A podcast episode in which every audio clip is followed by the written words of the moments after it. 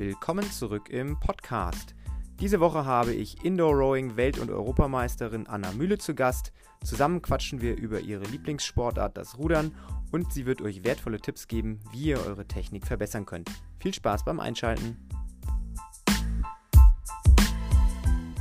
Hey Anna, schön, dass du da bist. Hi Felix, danke für die Einladung. Ja, sehr, sehr gerne.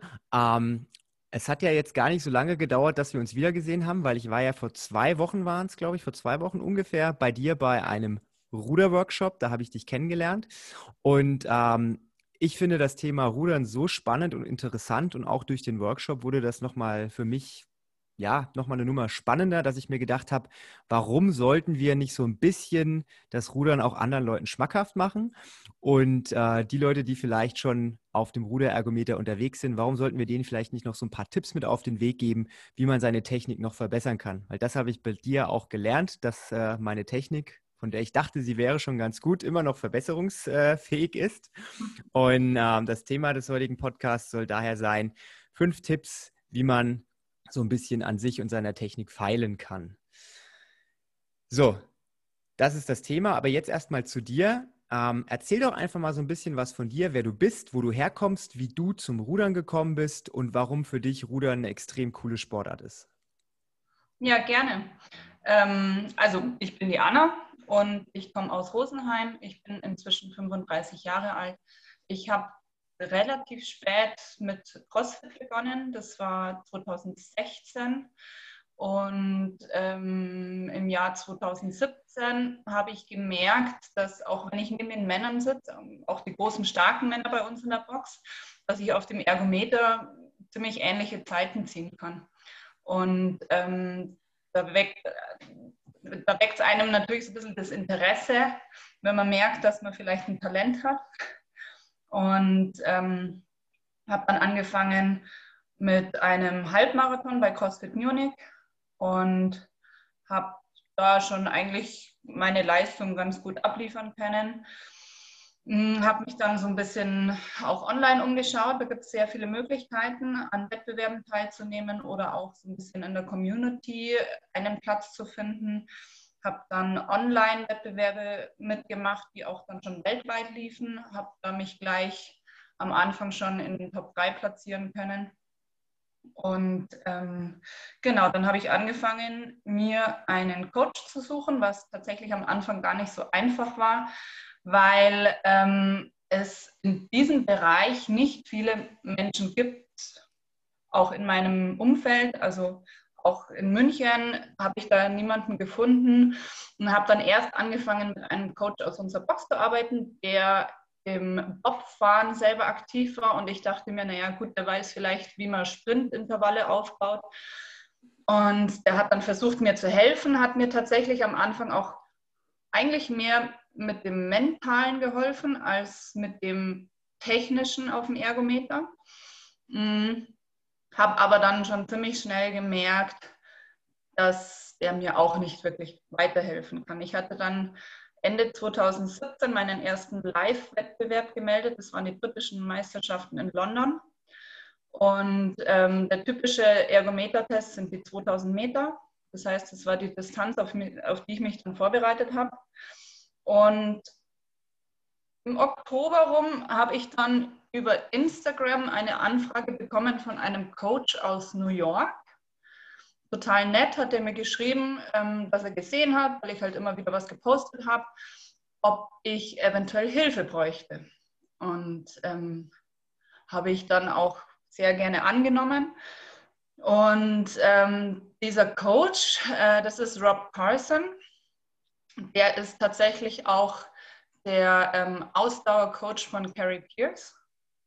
Also der betreut Carrie Pierce auch schon seit Jahren in ihrem Rudern, alles, was mit den Ergometern zu tun hat, auch im Laufen und im Schwimmen und schreibt ihr da die Programme und der hat sich dann quasi meiner angenommen, hat mir über Instagram, über WhatsApp-Nachrichten einen Trainingsplan geschrieben. Wir haben dann auch dementsprechend kommuniziert und ähm, dann hatte ich eben meinen ersten Erfolg dann bei den britischen Meisterschaften. Da habe ich dann die 2000 Meter und die 500 Meter ähm, gewinnen können. Und ja, das war dann so der Einstieg eigentlich auch in diese internationale, wenn man es Karriere nennen möchte, dann sagen wir einfach mal Karriere. Hm, ich bin dann im Frühjahr 2018 nach Washington auf die ähm, Weltmeisterschaften geflogen. Da habe ich dann auch Rob und seine Frau Liz, die auch sehr, sehr aktiv im CrossFit war. Sie ist jetzt inzwischen ausgestiegen. Die haben ein ähm, eigenes Fitnessstudio jetzt aufgemacht, das auch wieder auf den Ergometern basiert. Ähm, damals war sie aber tatsächlich noch aktiv und auf dem Weg zu den Games als Masters-Athletin. Mm, und da habe ich die dann das erste Mal live getroffen. Ich war auch eingeladen, ich habe ein paar Tage mit denen verbracht. Mm, dann bin ich auf den Weltmeisterschaften damals Zweite geworden und ähm, war aber ja natürlich nach wie vor noch nicht lange in dem Sport dabei. Deswegen, das war für mich persönlich ein Erfolg. Ich habe eine gute Bestzeit gefahren und da ist so dann schon ein Feuer entfacht worden.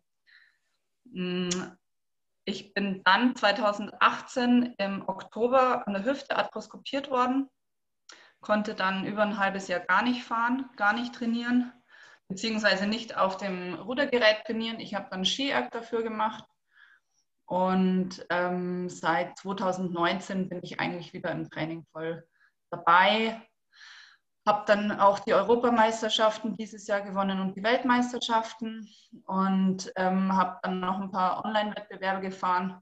Ja, und nebenher mache ich eben meine Seminare und freue mich, wenn ich Crossfittern vor allem helfen kann, ihr Rudern zu verbessern und dadurch ähm, insgesamt eine Verbesserung der Leistung zu erlangen. Also um deine Frage vom Anfang nochmal zu beantworten, kann man das Karriere nennen? Also ich würde sagen, wenn man irgendwo in irgendeiner Sportart Weltmeister und Europameister ist, dann ist das, denke ich, schon etwas, was man Karriere nennen kann, auch wenn sie vielleicht noch nicht so lange andauert. Na, aber das ist ja dann äh, umso beeindruckender, dass man da innerhalb von so kurzer Zeit äh, auf so ein Niveau kommt. Na, das, äh, da sieht man auch, dass äh, manchmal muss man nicht 10, 15, 20 Jahre lang trainieren, sondern wenn man vielleicht irgendwie ein Talent hat und dann noch die körperlichen Voraussetzungen und das dann irgendwie merkt, dann kann man durchaus auch in kurzer Zeit einen Sport gut machen, den man vielleicht vorher gar nicht so auf dem Schirm hatte. Also das finde ich extrem spannend. Ähm, so mal zum, zum, zum, zum Auflockern, wie ist deine 2000 Meter Zeit, damit ich mal das äh, für meine Zeit ins Verhältnis setzen kann? ähm, 6,51. Ist das auch der Weltrekord oder Nee, der Weltrekord ist bei 6,24 bei den Damen. 6,51, 6,24 ist jetzt aber auch nicht so viel auseinander, oder? Also ich meine. Ähm, also man sagt eigentlich, bei den, bei den Männern wäre das große Ziel, Sub 6 zu fahren, also unter 6 Minuten. Bei den Damen ist es unter 7 Minuten zu fahren. Ich würde sagen, alles, was auf die 7 Minuten zugeht, ist schon wirklich eine sehr, sehr gute Leistung. Ähm, und tatsächlich in dem Bereich, wo ich jetzt bin, kämpft man schon um die einzelnen Sekunden und freut sich sogar um, um Millisekunden, die man da rausholen kann. Ähm, ich glaube, jeder, ich sage immer ganz gerne, dass die 2000 Meter der schlimmste und längste Sprint ist, den es gibt, weil die Strecke tatsächlich mit sieben Minuten ja eigentlich schon lange andauert, aber du hast tatsächlich keine Sekunde Zeit, irgendwie mal zu entspannen. Also ich kann gerne ein Beispiel dazu geben. Dieses Jahr bei der WM ähm, wurde ich etwas überrascht. Ich bin gern jemand, der sehr viel plant, sich sehr viel Kopf drüber macht. Ich gehe vorher schon die Starterlisten durch. Ich schaue mir an, wer da fährt. Ich versuche herauszufinden, welche Zeiten die fahren, weil du das natürlich online meistens sehr gut recherchieren kannst.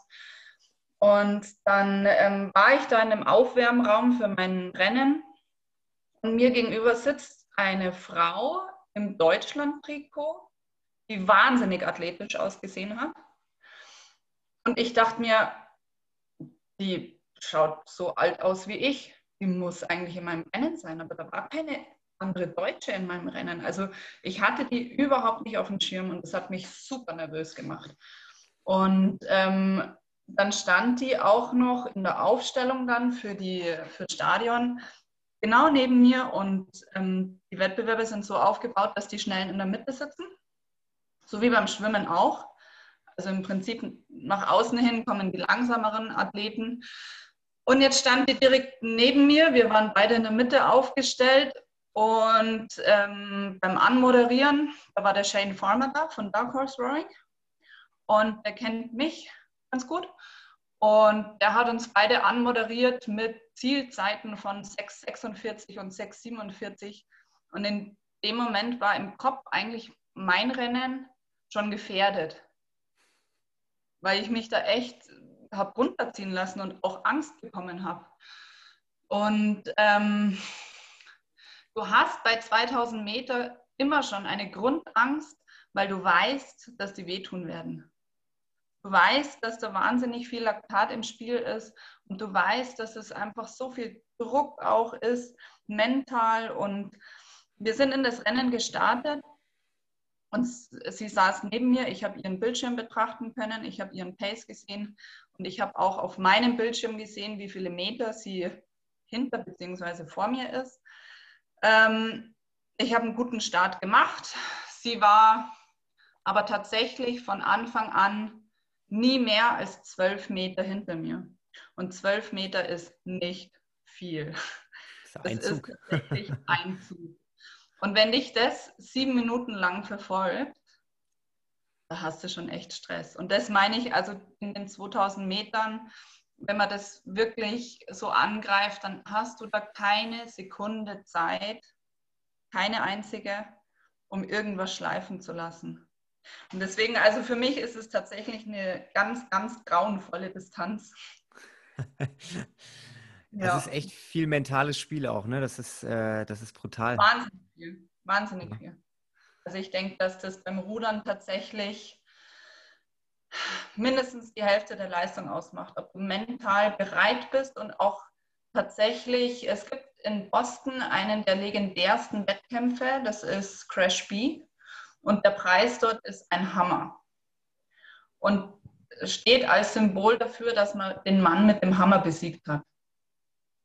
Und ich finde das super passend, weil das tatsächlich einfach, ähm, ja, man muss sich durchbeißen, man muss sich tatsächlich auch zwischendurch selber erinnern, warum man das macht. Also wenn ich meine Athleten betreue und es geht auf irgendeinen Test zu, dann sage ich denen auch, holt euch einen Grund. Ihr müsst in dem Moment, wo es knapp wird, mit euch selber, müsst ihr euch selber sagen können, warum macht ihr das?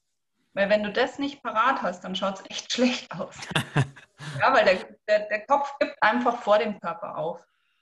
Ja, das Und, ist, äh... ähm, ja, also macht sehr, sehr viel aus tatsächlich. Ist beim Rudern wie beim CrossFit auch. Ne? Auch beim CrossFit ist es sehr, sehr viel mentales äh, Spiel ja. dabei. Und wenn man gerade irgendwie Wettkämpfer neben sich hat und dann sieht, äh, ist ja, glaube ich, ein ganz gutes, ich weiß nicht, ob du die, die, die CrossFit Games letztes Jahr verfolgt hast. Ähm, da gab es ein Workout, ähm, das waren äh, nur Bodyweight-Übungen, das waren äh, Pull-Ups, Handstand, Push-Ups und Pistol Squats, 20 Minuten M-Rap. Das war auch das erste mhm. Mal, dass so ein M-Rap äh, in, einem, in einem CrossFit bei den Games vorkam. Und da war Matt Fraser und Noah Olsen haben ja so um Platz 1 gekämpft die ganze Zeit. Und in dem Workout waren die immer so drei, vier Wiederholungen auseinander über 20 ja. Minuten. Na, und das war so krass anzusehen, weil du genau gesehen hast, okay, wenn der eine jetzt absetzt, dann na, da kann der andere ja. aufholen. Und das war so spannend. Das war für mich eines der spannendsten Workouts. Und es muss so ein mentaler Druck sein. Äh, also ich will mir das gar nicht ausmalen. Deswegen mache ich keine Wettkämpfe, weil ich das, da würde ich mir, glaube ich, äh, in die Hose pinkeln vor Angst. ja, verstehe ich. Ich bin tatsächlich auch gar nicht so, also weil ich, wenn ich Workouts mache, dann mache ich den am liebsten eigentlich auf 90 Prozent, weil es könnte ja die Welt untergehen und dann bräuchte ich vielleicht immer noch die letzten 10 Prozent, um nach Hause zu kommen. Ähm, und ich habe einen wahnsinnigen Respekt vor den Athleten, die so an ihre Grenzen gehen, dass sie zum Kotzen gehen oder sonstiges. Also wirklich ich gehe schon auch an meine Grenzen. Es ist nicht so, dass ich mich nicht quälen kann, aber von der mentalen Einstellung ist es wirklich so, ich habe das gelernt, ich kann beißen, ich weiß, was meine Ziele sind, aber so dieses letzte bisschen, es gibt ja welche, die so völlig furchtlos da reingehen. Und vor den Athleten habe ich richtig großen Respekt, weil ich sage, das ist schon, weil man weiß ja schon, was auf einen zukommt. Und ähm, gerade so, was das Laktat betrifft und so, es tut einfach richtig weh. Und ja. ähm, da muss man schon auch ein bisschen Sadist sein, um da immer wieder ranzugehen und immer wieder das zu wiederholen. Also ich wollte gerade sagen, ich glaube, jeder, der das jetzt noch nicht kennt oder ich meine, das ist ja dann egal, ob das 2000 Meter Rudern sind oder irgendwie ein krasses CrossFit-Workout, ne? Laktat äh, ja. tut immer weh, wenn es in den Körper reinfließt. Und äh, ja, also glücklicherweise sind die Glücksgefühle ja hinterher mindestens genauso groß wie die Schmerzen durch das Laktat, weil sonst würden wir es ja nicht machen, wenn es nur wehtun würde, glaube ich. Ähm, so sadistisch sind wir ja dann doch nicht veranlagt, aber das ist echt ein krasses Gefühl, wenn man denkt, okay, die Muskeln platzen gleich, es tut alles so weh, ich kann mich nicht mehr bewegen. Na, das ist nichts, was man jeden Tag spüren möchte. nee. genau. So, äh, Jetzt haben wir schon mal so ein bisschen was äh, zu, so einem, zu so einem Wettkampf und zu so einem Rennen äh, gehört. Ähm, du sagst ja selbst, du bist noch nicht so ewig lange im Rudersport mit dabei, aber so ein paar Jahre sind es ja trotzdem schon. Und über die Jahre hast du ja höchstwahrscheinlich äh, sehr intensiv an deiner Technik gearbeitet, ne? weil egal ob das Rudern ist oder eine andere Sportart, also ich unterstelle mal, wenn du keine gute Technik hast, nur durch Kraft wirst du auch nicht Erster bei einer Weltmeisterschaft, sondern da muss ja höchstwahrscheinlich auch die Technik gut stimmen. Ne? Ja, das ist richtig. Und ähm, wie gesagt, ich war jetzt ja auch bei dir bei dem Workshop. Äh, ich dachte eigentlich, okay, du gehst dahin, ne, du kannst ganz gut rudern und das wird hauptsächlich so ein bisschen pädagogisch, didaktisch. Aber dann habe ich auch festgestellt, okay, so richtig gut ist die Technik auch noch nicht. Da kann man durchaus an der einen oder anderen Stelle noch so ein bisschen dran feilen. Ne? Und ähm, dementsprechend ähm, habe ich mir überlegt, überlegen wir uns mal fünf Punkte, so fünf häufige Fehlerbilder, die man beim Rudern sieht und die man jetzt, ohne dass man großartig irgendwas demonstrieren muss, einfach nur durch Worte ähm, versuchen kann zu beschreiben und wie man dann auch vielleicht ähm, den Leuten noch so ein bisschen erzählen kann, wie man das besser machen kann, also was man machen kann, um darin besser zu werden. Ja, ähm, im Prinzip ist es ja so, dass es vom technischen Aufbau des Geräts genauso wie der technische Aufbau der Bewegung ähm, das Ziel ist, möglichst ökonomisch zu arbeiten. Du hast ein Luftrad, das du beschleunigen willst. Ähm, du hast diesen Seilzug, die Kette, den Griff und du hast den Rollsitz, den du bewegst. Und letztendlich ist es ja das Ziel, dass du das, was du über die Füße drückst, über deinen Körper in die Kette reinlaufen lässt und damit das Luftrad antreibst. Das heißt, wir brauchen hier einmal Kraft und wir brauchen Beschleunigung. Und ähm, wir haben Winkel in jedem Gelenk am Körper, die zu öffnen und zu schließen sind. Und wenn wir die aus dem geschlossenen Zustand öffnen, dann können wir Dinge beschleunigen. Im Weightlifting wäre es dann die Stange und das Gewicht und beim Rudern wäre es halt dann eben die Beschleunigung des Windrads.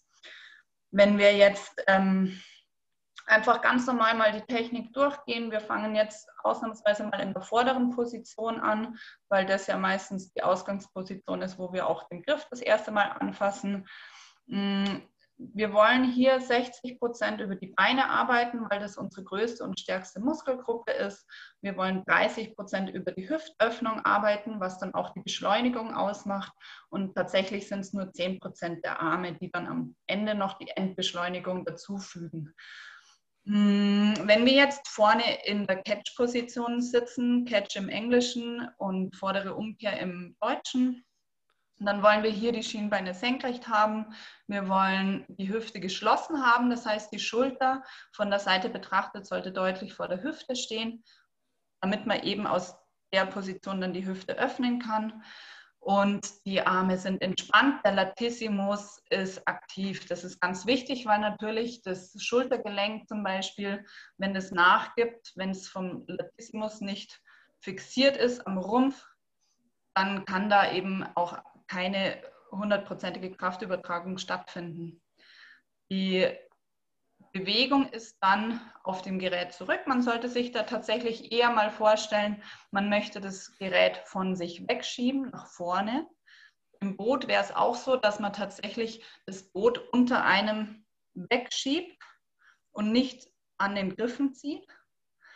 Hm, wenn dann die Beine kurz vor der Streckung sind, produzieren die keine Kraft mehr. Das heißt, das wäre dann der Zeitpunkt, wo ich die Hüfte einsetzen lasse. Die Hüfte öffnet sich, der ganze Rumpf ist angespannt und hier überträgt sich dann die Kraft und dann eben auch die Beschleunigung über den letzten Armzug auf das Gerät. Das heißt, es passiert eine Streckung in allen Gelenken, in den Fußgelenken, Kniegelenken, Hüftgelenk. Und dann am Schluss werden eben noch die Hände bis ans Brustbein rangeführt. Das ist die hintere Umkehr. Aus der löse ich zuerst die Hände wieder. Dann schließe ich die Hüfte. Das heißt, in der hinteren Umkehr sorge ich schon dafür, dass meine Schulter wieder vor die Hüfte kommt. Und ganz am Ende beuge ich meine Beine, um dann wieder in der vorderen Umkehr zu landen. Das war jetzt auf jeden Fall in einer, äh, ich finde, sehr verständlichen äh, Ausführung, die der richtige Ruderzug erklärt. Also wenn ich jetzt mal so ein bisschen die Augen zumache und mir das dann gerade nochmal anhöre, dann kann ich mir das sehr, sehr gut vorstellen. Ich denke auch jemand, der jetzt vielleicht noch nicht so oft gerudert ist oder vielleicht noch nie auf einem Rudergerät gesessen hat, der kann sich ne, jetzt zumindest mal vorstellen, wie das funktionieren soll. Ähm, ganz, ganz wichtig, du hast einige Sachen erwähnt und ähm, da gibt es auf jeden Fall durchaus viele Punkte, wo ein gewisses Fehlerpotenzial entstehen kann. Ja, ja auf also, jeden Fall. Also so. man sieht vor allem, Entschuldigung.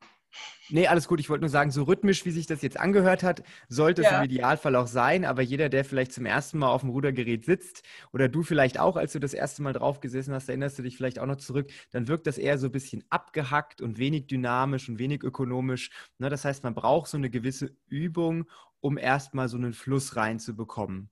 Und dann wenn man so ein bisschen rhythmisch dabei ist, dann gibt es halt, wie gesagt, viele technische Punkte, auf die man achten muss. Und da können wir jetzt ja im Einzelfall nochmal drauf eingehen, auf diese verschiedenen Fehlerquellen, Fehlerbilder, was man da häufig sieht.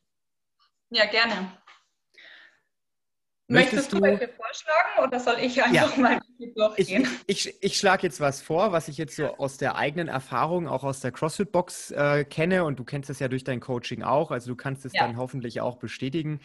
Ähm, ich sag mal, das, was man eigentlich so am meisten oder am häufigsten sieht, ist, dass die Probleme auftreten bei den Leuten, dass sie von Anfang an nicht in der Lage sind, diese Reihenfolge, die du gerade beschrieben hast, einzuhalten. Du hast ja gesagt, erst strecken wir die Beine, dann die Hüfte, dann ziehen wir die Arme ran und in der hinteren Umkehr kommen erst die Arme nach vorne, ziehen die Schulter in Vorlage und dann kommen auch wieder die Beine. Ich glaube, das ist hier so einer der Punkte, wo sich die Leute am schwersten mit tun, das zu verstehen. Genau.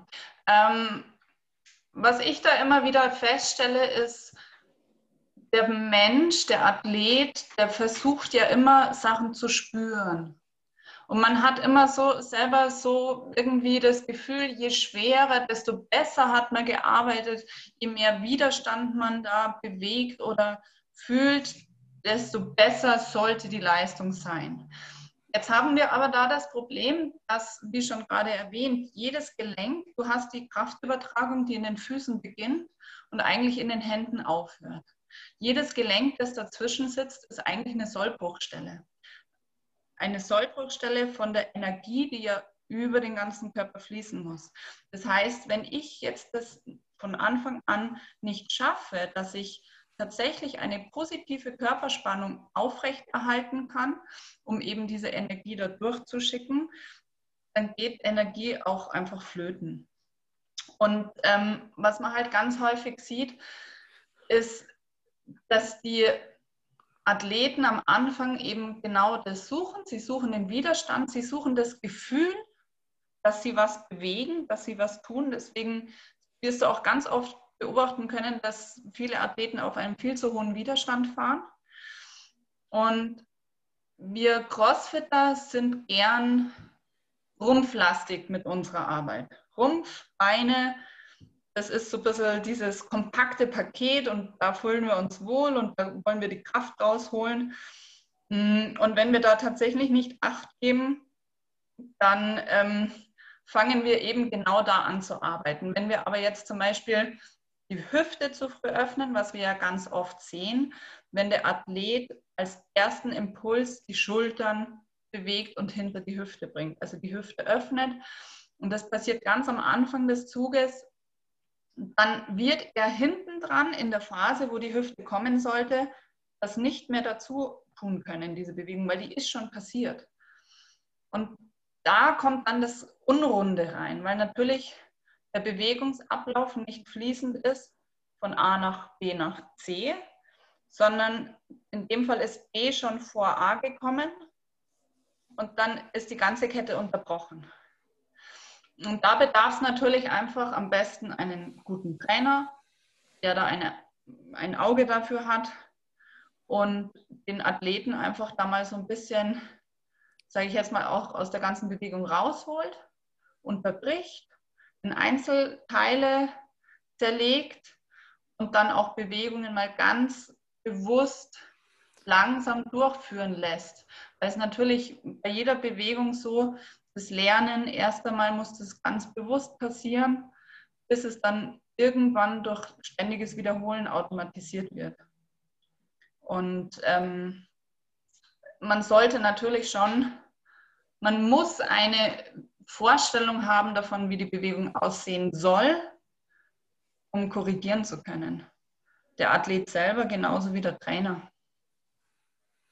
Ja, jetzt hast du in dem, in dem ersten Punkt quasi schon drei Punkte miteinander abgearbeitet. Das ist super, weil die hängen ja auch alle so ein bisschen miteinander zusammen. Ne? Also du hast ja was erzählt von Sollbruchstelle, von Kraftübertragung. Ne? Und das alles kann ja auch nur funktionieren äh, mit der Kraftübertragung, wenn man in der Lage ist, die richtige Muskulatur auch anzuspannen. Ne? Das sieht man ja auch ganz, ganz oft, dass äh, fehlende Körperspannung eben auch dazu führt, dass man, ich sage es jetzt mal so, wie ich das äh, vielleicht jemandem erklären würde, ähm, keinen Saft auf die Kette bringt, so in Anführungszeichen. Ne? Ähm, ja, genau. Wir hatten gestern ein, äh, ein, ein, ein ruderlastiges Workout mit 2000 Meter Rudern drin im Programming und äh, da hast du das ganz oft gesehen. Ja, gerade am Anfang. Ich habe dann auch mal auf diese Kraftkurve gestellt, die Displays, und habe das denen im Warm-up mal erklärt, ne, was du mir so schön erklärt hast bei dem Workshop.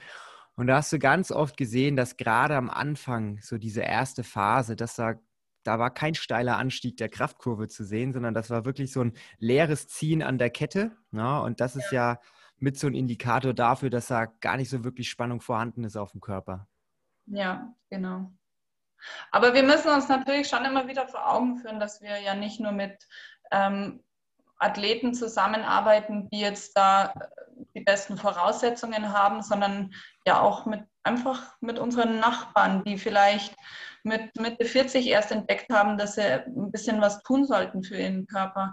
Und ich denke schon, dass gerade das Rudern, weil es eben gelenkschonend ist und so viel Muskulatur des Körpers beteiligt, dass auch diese Person fähig ist, ähm, eine korrekte Rudertechnik auszuführen.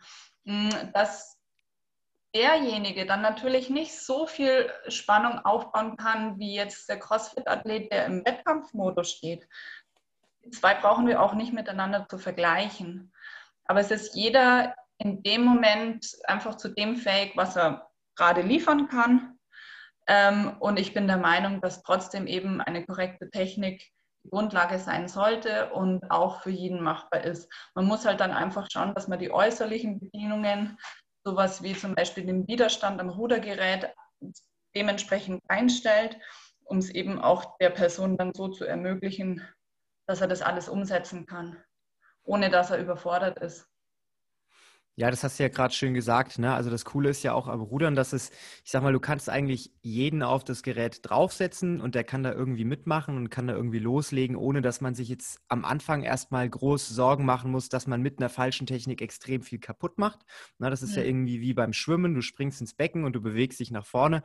Und na klar ist es schöner und einfacher, wenn man sich irgendwie effizient nach vorne bewegt.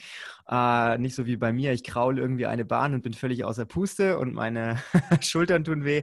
Aber das ist ja echt gut, dass man beim Rudern, man, man nimmt den Griff, man stößt sich ab und man kann einfach mal loslegen und man kann die Technik Schritt für Schritt lernen. Man muss nicht am Anfang schon eine extrem gute Beweglichkeit mitbringen oder man muss nicht extrem viel Kraft mitbringen. Man Nein. hat die Möglichkeit, über den Widerstand zu arbeiten, kann sagen, okay, ne, vielleicht den Widerstand ein bisschen runternehmen oder ein bisschen hochschrauben, je nach körperlicher Voraussetzung.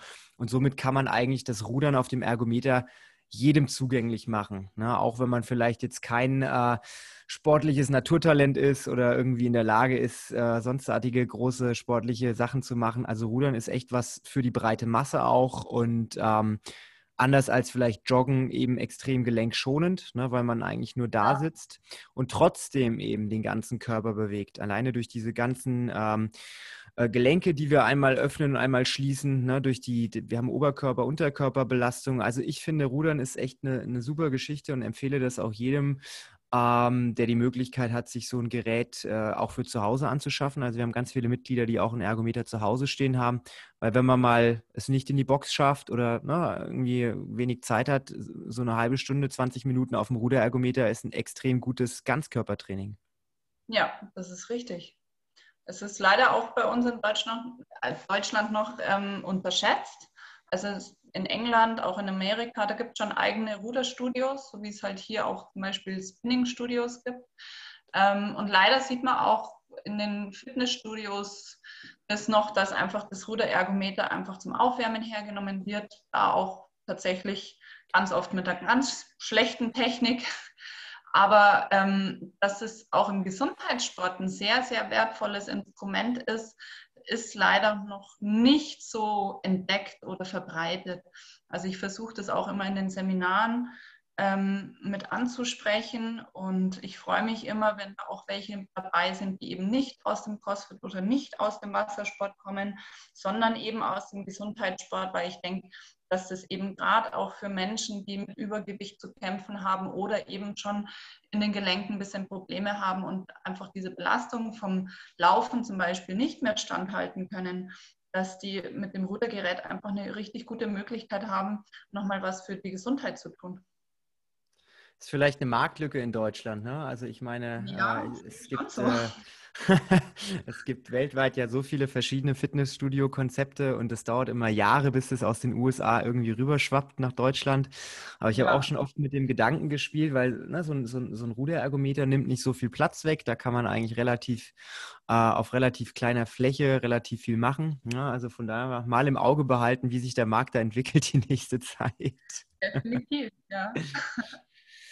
Ja, cool. Das waren jetzt echt schon äh, ein paar wertvolle Tipps zum Thema Rudern. Ich glaube, am Ende, äh, ich sag mal, wie bei allem, je, je häufiger man die Möglichkeit hat, äh, sich auf einen Ruderergometer draufzusetzen, desto besser. Ähm, also ich spreche jetzt aus eigener Erfahrung, ich nehme mir das Ergometer auch oft im Warm-up, nicht nur im Workout und versuche gerade im Warm-up dann mit niedrigerer äh, Belastung an der Technik zu arbeiten. Das ist eine extrem gute Möglichkeit, weil wenn wir mal ehrlich sind, wer 2000 Meter auf Zeit rudert, der wird da die Technik wahrscheinlich erstmal in den Hintergrund stellen, besonders wenn er noch nicht so lange mit dem Rudern äh, dabei ist. Also von daher die Technik ruhig auch mal isoliert trainieren, nicht immer nur Weightlifting mit der leeren Stange Technikübungen machen, sondern vielleicht auch mal am Ergometer. Äh, ruhig auch mal die einzelnen äh, Ruderteile auseinandernehmen, die einzelnen Bewegungen auseinandernehmen, das ähm, isoliert trainieren. Das haben wir ja bei euch im Workshop auch gemacht. Das fand ich extrem cool. Und äh, dann kann man da mit äh, extrem großer Wahrscheinlichkeit viel an seiner Technik noch rausholen. Ja, definitiv. Also da muss man auch tatsächlich dann mal ganz kurz das Ego so ein bisschen beiseite stellen oder sogar, wenn es dich so nervt, dass dann vielleicht der Pace nicht dasteht, den du gern hättest, klapp den Bildschirm um, schau mal überhaupt nicht hin, was du da gerade siehst, sondern konzentriere dich wirklich einfach nur auf die Bewegung. Und wenn die passt, dann kannst du da wirklich alles rausholen. Ja, da geht es, wie gesagt, immer wieder um diese Sollbruchstellen weil wenn 20 Prozent der Übertragung im Schultergelenk verloren geht, dann ist die weg. Und dann hast du zwar gearbeitet wie ein Blöder, aber hast nur 80 Prozent davon übertragen. Und das ist halt einfach schade. Weil ich denke schon, also Ziel ist es ja immer mit minimaler Arbeit das Maximum rauszuholen. Und da Vielleicht ist es halt. Für dich. ich kenne naja, kenn genug Leute, die das anders der sehen. Der arbeitet gern volle Kanne und kriegt am Ende nichts dafür. Also das ist ja.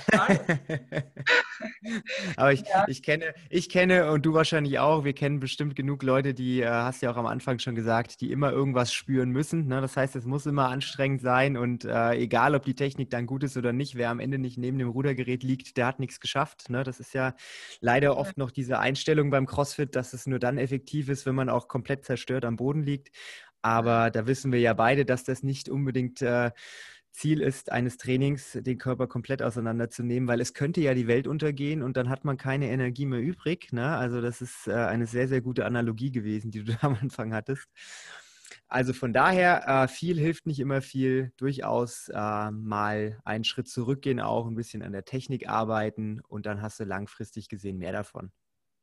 Definitiv. Und dann einfach nochmal schauen. Also für mich ist es gerade im Bezug auf CrossFit einfach ganz wichtig, dass man selber sich kennenlernt, auch was das Pacing betrifft, weil ich einfach für mich auch festgestellt habe, dass eine richtige taktische Vorbereitung eines Workouts auch schon wahnsinnig viel ausmacht. Und da hilft, finde ich jetzt zum Beispiel das Rudern unglaublich, weil du einfach immer Zahlen auch tatsächlich auf den Bildschirm geschmissen bekommst, mm, die du beobachten kannst, die du auch niederschreiben kannst. Du kannst immer wieder vergleichen, du kannst die gleichen Strecken machen ähm, und einfach anschauen, wie war das vor zwei Monaten und wie fühle ich mich inzwischen. Und ähm, ich meine, das ist natürlich auch ein Tipp für oder eine Strategie, die ich auch für andere Bewegungen wissen sollte. Also ich sollte, wenn ich CrossFit mache, wissen, wie viele Air Squats ich in einer Minute schaffe und wie viele ich schaffe, wenn ich das zehnmal wiederholen muss. Also und da aber habe ich einfach gelernt, da ist eben das Rudern eine ganz gute Strategie eigentlich auch, um sich selber kennenzulernen. Ähm, und es ist immer schön, wenn natürlich Coaches da sind, die einen da so ein bisschen begleiten können. Am Anfang steht man mit Null da weiß noch gar nichts, äh, wie man was machen soll oder ähm, wie das Pacing ist oder man muss sich da ein bisschen selber kennenlernen, tut sich aber natürlich immer einfacher, wenn man auch so ein bisschen einen Leitfaden dazu hat. Und dafür gibt es ja dann äh, Workshops, wie zum Beispiel den Workshop, den ich besucht habe vor zwei Wochen. Wir machen jetzt auch unseren eigenen Ruder-Workshop, inspiriert von eurem Workshop für unsere Mitglieder. Also ich habe das gleich mal adaptiert. Und äh, so versuchen wir dann natürlich als Trainer den Leuten auch die Möglichkeit zu geben, diese äh, Thematiken noch mal ein bisschen intensiver aufzugreifen, weil es, wie du ja auch gerade gesagt hast, ne, äh, es ist das Rudern, es sind andere Übungen. Jede Übung braucht eine eigene Strategie, jede Übung braucht eine eigene Technik und je mehr man daran arbeitet, desto mehr lernt man auch über sich selber kennen und desto besser kann man werden. Genau, sehe ich auch so. Schönes Schlusswort. Am Ende, Anna, wie kann man dich finden, wenn man Fragen an dich hat oder wenn man sagt, okay, so ein Seminar, das klingt eigentlich ganz cool, würde ich vielleicht auch gerne mal machen? Ähm, ich bin zu finden unter meiner Website. Das ist Anna Mühle, wie die Mühle, bloß mit UE in dem Fall geschrieben, .com. Ich bin zu finden unter Anna-Julia-EBC auf Instagram oder Anna Mühle einfach auf Facebook. Ähm, ich bin eben in diesem Ausbilderteam dabei vom Deutschen Ruderverband und von Konzept 2. Wir machen den Indoor Rowing Instructor. Wir haben jetzt noch einen Termin dieses Jahr in Hamburg. Der ist am 30, 31. Oktober. Der ähm, Termin für Berlin ist dieses Jahr leider ausgefallen für Corona. Wir schauen, dass wir den möglichst bald wieder nachholen können. Und dann schauen wir mal, dass wir nächstes Jahr dann nochmal ein bisschen mehr durchstarten können. Also wir haben schon gemerkt, dass die Nachfrage tatsächlich immer größer wird. Und ähm, ich selber gebe natürlich auch Seminare in CrossFit-Boxen, eben auch ganz speziell für den Crossfitter. Und ähm, komme da immer gerne auch in neue Boxen, die ich noch nicht gesehen habe. Sehr schön, gut, dass du das sagst, weil die Leute, die bei uns trainieren, die stehen total auf Seminare und besonders, wenn da jemand äh, mal von außerhalb kommt, weil äh, mich hören sie ja hier jeden Tag irgendwie quatschen, aber wenn da mal ein neues Gesicht äh, reinkommt, ein Seminar hält, das finden unsere Leute extrem gut. Das heißt, das sollten wir mal ähm, nochmal nachträglich besprechen. Vielleicht können wir da was planen für das nächste Jahr. Und äh, ja, ich würde sagen, Anna, vielen, vielen Dank, dass du da warst. Ich konnte, ja, danke für die Einladung, war cool. Ich konnte wieder viel lernen. Ich hoffe, unsere Zuhörer auch. Und äh, wir sehen und hören uns hoffentlich bald mal wieder, spätestens vielleicht nächstes Jahr bei einem Seminar. Gerne. Bis dann, Felix. Ciao. Tschüss.